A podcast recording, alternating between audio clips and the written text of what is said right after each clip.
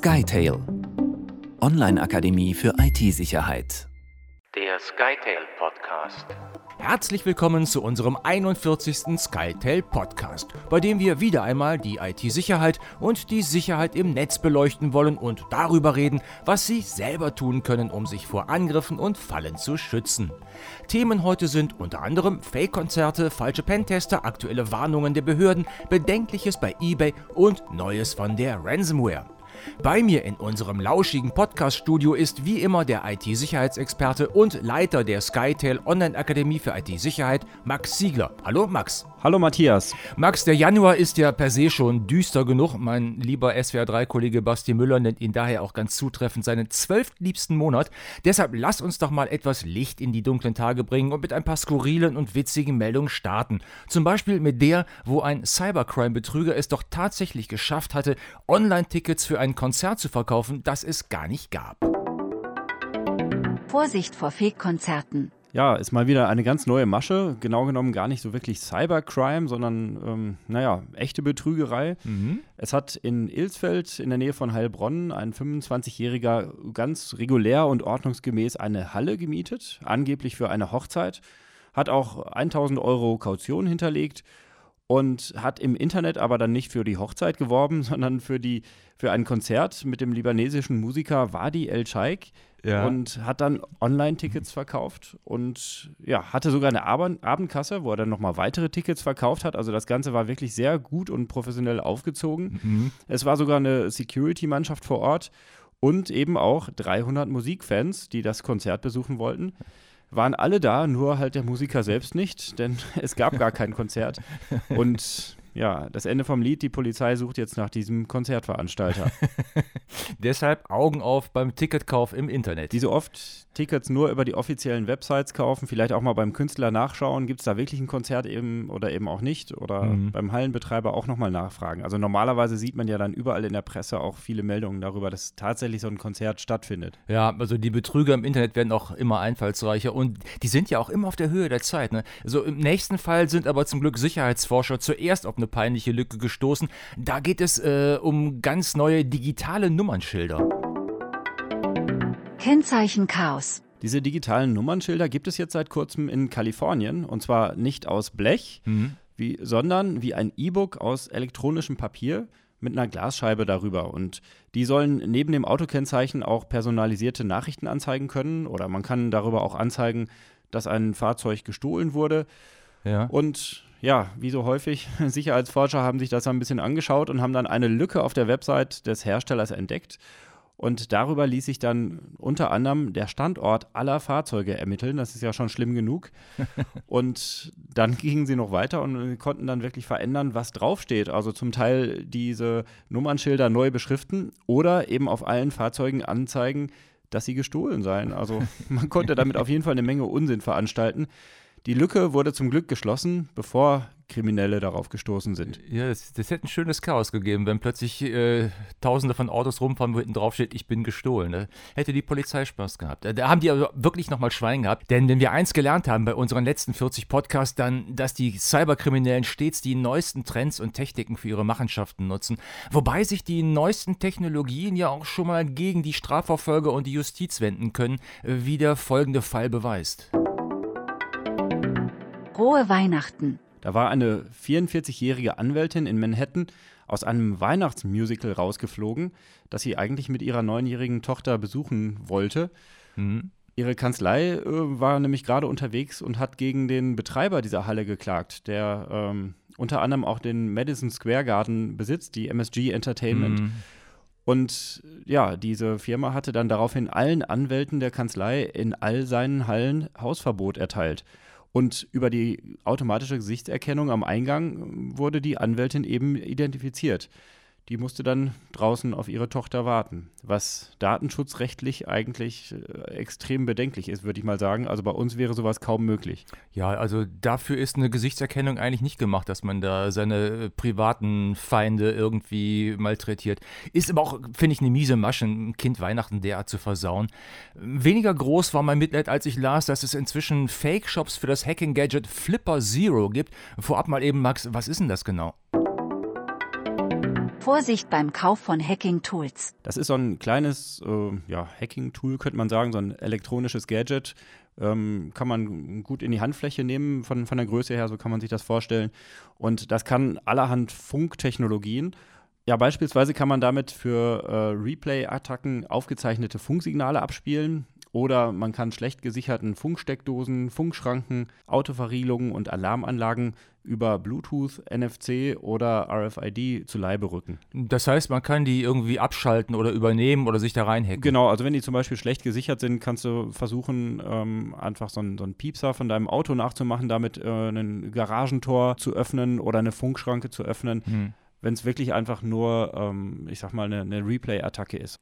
Und sind die Käufer denn aber wirklich alles IT-Fachleute oder Pentester oder Sicherheitsexperten wie du oder sind das eher so Hobby- und möchte gern Hacker, die dafür dann mal eben 170 Euro äh, investieren? Das kann man natürlich nicht ausschließen. Also ursprünglich wurde das Ganze zumindest für Pentester konzipiert, damit man wirklich eben auch Sicherheitslücken aufspüren kann und auch demonstrieren kann. Also Awareness schaffen letztendlich. Ja, wie auch immer, das Teil verkauft sich anscheinend wie blöd, äh, an wen auch immer. Und zwar so gut, dass es im offiziellen Shop ausverkauft ist. Was dann wie immer eigentlich Fake-Shops im Internet auf den Plan ruft, wo man es angeblich sofort kaufen kann. Also da denkt man direkt an diese ganze Geschichte mit der PlayStation 5. Ja. Da lief das ja auch ähnlich. Bezahlt werden soll dann mit Kryptowährungen, das ist auch schon spannend und die Coins sind dann natürlich futsch und weg. Deshalb, verehrte Sicherheitsforscher, ich, ich setze das mal in Anführungsstriche, wer sich einen Flipper Zero kaufen will, sollte das nur im offiziellen Shop machen. Überhaupt ist scheinbar gerade die Hochsaison für Warnungen, so warnt das LKA Niedersachsen aktuell vor gefälschten Domainrechnungen. Warnungen der Behörden. Die wurden jetzt zum Jahreswechsel zahlreich verschickt. Ein Unternehmen namens DDN Hosting fordert da die Bezahlung offener Kosten für eine Domain-Registrierung für 2023 und 2024. Man solle doch bitte 291,45 Euro auf ein Konto in Estland über weisen. Klar, machen wir sofort. Genau. Es gibt auch eine Rechnung als PDF im Anhang. Das ist ja auch wichtig, denn keine Buchung ohne Rechnung. Ja.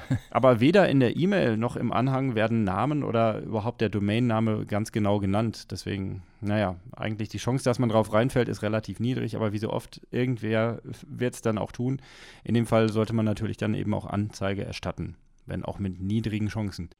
Noch eine Nummer größer äh, ist die Warnung der BaFin, also der Bundesanstalt für Finanzdienstleistungsaufsicht, die vor dem Banking-Trojaner Godfather warnt, der auf Android-Geräten aktiv ist. Wieder einmal, muss man leider sagen. Der war bereits im äh, Juni 2021 bis zum Oktober 2022 ziemlich aktiv und wurde jetzt an neuere Android-Versionen angepasst. Also die arbeiten dann auch weiter und schicken dann auch zwischendurch mal Updates.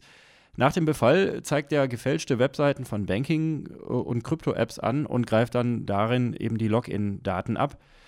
Der Trojaner kann auch Screenshots machen, VNC-Verbindungen aufbauen, einen Keylogger starten, Push-Nachrichten verschicken. Also damit könnte man zum Beispiel die Zwei-Faktor-Authentisierung umgehen. Der kann auch Anrufe weiterleiten, SMS von infizierten Geräten versenden, Proxy-Server starten und noch so einiges mehr. Also eine sehr leistungsstarke, gefährliche Malware. Und wie verbreitet die sich? Anscheinend über infizierte Apps im Google Play Store, also zum Beispiel Currency Converter Plus. Es gibt sich äh, in anderen Fällen auch als Sicherheitstool Google Protect aus, um so dann die äh, Berechtigung für die Accessibility Services, also die Barrierefreiheit, zu erschleichen. Und äh, wie kann ich mich dagegen schützen, wenn der doch zumindest zum Teil auch über den offiziellen Play Store verteilt wird? Ja, die üblichen Dinge, die man eben so tun kann, also das Betriebssystem immer auf dem neuesten Stand halten und die Sicherheitsupdates einspielen, mhm. die geforderten Rechte genau überprüfen, also Godfather funktioniert ohne die Accessibility Services nicht. Ja. Und eben trotzdem, auch wenn es immer noch passieren kann, trotzdem nur über die offiziellen Quellen und aus offiziellen Stores die Apps runterladen. Mhm. Da ist die Gefahr trotz allem wesentlich geringer. Ja, also ist schon wirklich erstaunlich, wie leichtfertig manche mit der Sicherheit im Netz umgehen und eben trotzdem wieder besseren Wissens Apps aus irgendwelchen ominösen Stores runterladen, nur um dann möglichst schnell und wenn auch vielleicht kostenlos an die Programme zu kommen. Erstaunlich ist aber auch, und damit leite ich jetzt mal ganz gekonnt zur nächsten Meldung über, dass in Deutschland immer immer noch Millionen von Windows 7 und Windows 8.1 Rechner im Netz hängen, wo doch der offizielle bzw. Äh, der kostenpflichtige Support am 10. Januar endete und es seitdem keine Sicherheitsupdates mehr gibt. Die Gefahren veralteter Betriebssysteme. Genau, es sind fast drei Millionen Rechner, die es noch gibt, äh, die diese Betriebssysteme noch äh, installiert haben und noch nutzen. Mhm. Aber das ist eigentlich bei jedem Windows-Ende dasselbe. Das gab es bei äh, Windows XP auch. Da, ich glaube, da war die Zahl sogar noch deutlich größer es gibt immer ein paar Millionen, die dann sagen, es wird schon nichts passieren oder die auch tatsächlich nicht aktualisieren können, weil sie irgendwo bestimmte Software noch im Einsatz haben und nicht wechseln können. Hm. Aber unterm Strich, zumindest solange sie mit dem Internet verbunden sind, ist das eine tickende Zeitbombe. Na ja, gut, aber das sind dann auch solche Rechner, von denen Leute wie du leben, ne? Die Sicherheitsforscher, die dann wieder äh, kommen müssen und alles fixen. Genau, das muss es ja auch geben. Mindestens ebenso erstaunlich ist das, was der Chaos Computer Club letztens auf eBay ersteigert hat. Brisante Käufe auf eBay. Ich finde das eher erschreckend als erstaunlich. Es ging um Biometriegeräte, die die US-Streitkräfte in Afghanistan im Einsatz hatten. Mhm. Kostenpunkt um die 400 Dollar. Und mit diesen Geräten wurden an Checkpoints Personen kontrolliert, um Angestellte und mögliche Terroristen identifizieren zu können. Hm. Das Problem dabei war, die Daten auf diesen Geräten wurden nicht sauber gelöscht und enthielten noch die Datenbank mit biometrischen Daten von über 2600 Personen mit Fingerabdrücken, biometrischen Gesichtsbildern, Iris-Scans, Namen, Größe, Gewicht, Geburtsdatum und so weiter. Ja. Darunter waren leider auch ehemalige Mitglieder der afghanischen Polizei und des Militärs, die Zugang zu diesen US-Stützpunkten hatten. Ja. Das Problem war, dass der Passwortschutz auf den Geräten sich leicht umgehen ließ die Folge ist, dass Taliban mit diesen Informationen dann Kollaborateure, also zumindest in ihren Augen, identifizieren können mhm. und mit diesen Informationen dann schreckliche Dinge anstellen können. Ja, das ist ja echt übel. Immerhin waren da, ich glaube, 7000 solcher Geräte im Einsatz und ein Teil davon haben die Army und die Bundeswehr in Afghanistan gelassen. Und die können Menschen ja wirklich in Lebensgefahr bringen. Was sagen denn Hersteller, die Bundeswehr und die US Army dazu? Ja, von der Bundeswehr gab es nur eine Empfangsbestätigung.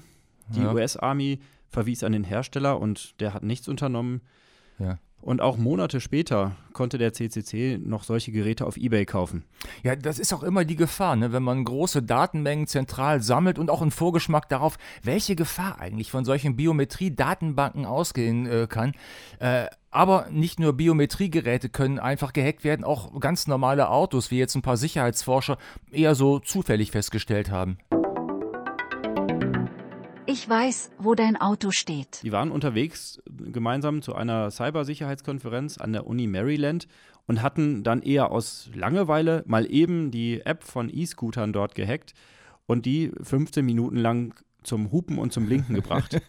und dann haben sie eben überlegt, ob das wohl auch mit Autos ginge und haben ein bisschen rumgetüftelt und tatsächlich einige Schwachstellen und weitreichende Sicherheitslücken in den API-Endpunkten gefunden. Ja. Das ist also das, wo sich die Autos wirklich mit dem Hersteller verbinden und dann zwischendurch melden, ihren Status und, und ähnliche Dinge, so dass man es auch über eine App fernsteuern kann ja, darunter sind dann namhafte Hersteller wie Mercedes, BMW, Porsche, Jaguar, Ford, Hyundai, Honda, Kia oder Ferrari. Oh. Also man konnte zum Beispiel bei BMW Benutzerkonten abfragen oder übernehmen, auf Verkaufsunterlagen bei Händlern zugreifen. Bei Kia konnte man Autos sperren, entriegeln, starten oder stoppen. Oh. Bei Porsche Standortdaten von Fahrzeugen abrufen oder bei Ferrari alle Kundenkonten übernehmen und noch einiges mehr. Die Hersteller wurden natürlich auch bereits informiert. Mm, da muss ich ja gleich mal mein Kundenkonto bei Ferrari das Passwort ändern. Wobei BMW inzwischen mitgeteilt hat, dass man die Sicherheitslücke innerhalb 24 Stunden schon geschlossen hatte. Äh, ändert aber nichts daran, dass scheinbar wirklich überall Gefahren lauern und man nur hoffen kann, dass die zuerst von Sicherheitsforschern und nicht von Kriminellen entdeckt werden. Und diese Kriminellen waren in den letzten Wochen wieder extrem aktiv, wie ein Blick auf die letzten Großangriffe beweist. So wurden etliche Lottogesellschaften im Bundesgebiet attackiert, sodass teilweise online keine Tipps mehr abgegeben werden konnten. Da legte eine Cyberattacke die Verwaltung von Potsdam lahm und hat die Ransomware-Gruppe Play die deutsche Hotelkette H-Hotels gehackt und gedroht, Ausweiskopien der Gäste zu veröffentlichen.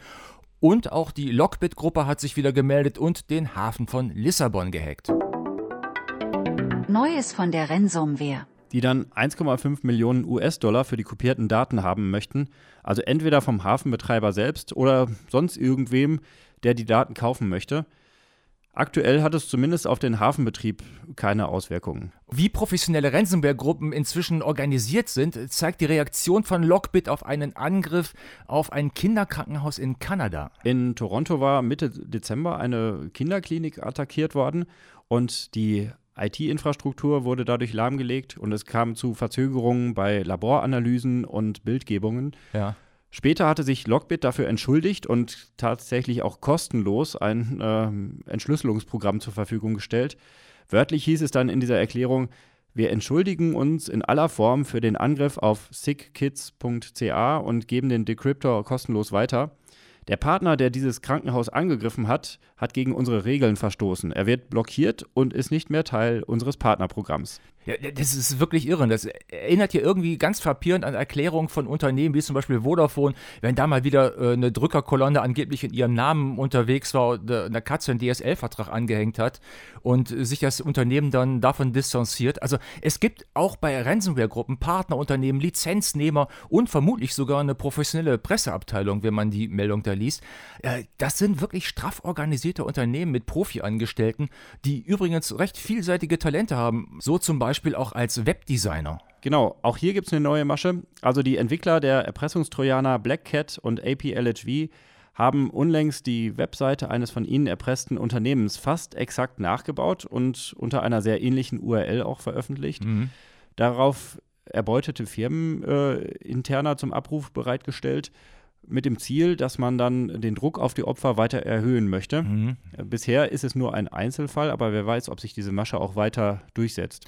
Ja, das könnte ja ein ganz neues Geschäftsmodell werden. Und wer jetzt sagt, mir egal, ich bin ja gegen Cyberangriffe versichert, dem sei gesagt, damit könnte schon bald eventuell Schluss sein. Das hat zumindest Mario Greco gesagt, der Vorstandsvorsitzende der Schweizer Versicherungsgesellschaft Zürich Insurance und in einem Interview mit der Financial Times nochmal ausführlich dargelegt. Zumindest gäbe es eine Grenze, bis zu der der private Sektor alle durch Cyberangriffe verursachten Verluste übernehmen könne. Mhm. Eine Ansicht, die zuletzt auch schon der Rückversicherer Munich Re äh, geäußert hatte. Große internationale Cyberangriffe seien nur mit Staatshilfe zu bewältigen, haben die geschrieben. Ja. Erste Versicherungen bauen daher auch schon tatsächlich einschränkende Klauseln in Verträge ein oder weiter einschränkende, die gab es schon immer, also dass man zumindest seine Hausaufgaben machen muss, aber jetzt gibt es weitere Einschränkungen, was auch den Schadensumfang anbelangt. Mhm. Ja, und ja, kein Wunder, im letzten Jahr waren Cyberversicherungen doch auch wirklich ein großes Verlustgeschäft. Und der Ratschlag von Mario Greco lautet, die Zahlung von Lösegeldern müsse weiter eingeschränkt werden, dann gäbe es zukünftig auch weniger Angriffe. Haben wir auch schon häufiger darüber gesprochen. Ja, weil Lösegelder finanzieren einfach die Attacken der Kriminellen. Und je mehr man denen gibt, desto mehr Angriffe wird es auch geben. Und mit dieser Erinnerung wollen wir unseren 41. Skytel Podcast dann auch beschließen. Ihnen wünsche ich wie immer, bleiben Sie sicher. Und dir, Max, vielen Dank für deine Infos und Erläuterungen. Tschüss, bis zum nächsten Mal. Ciao, Matthias. Skytail. Online-Akademie für IT-Sicherheit.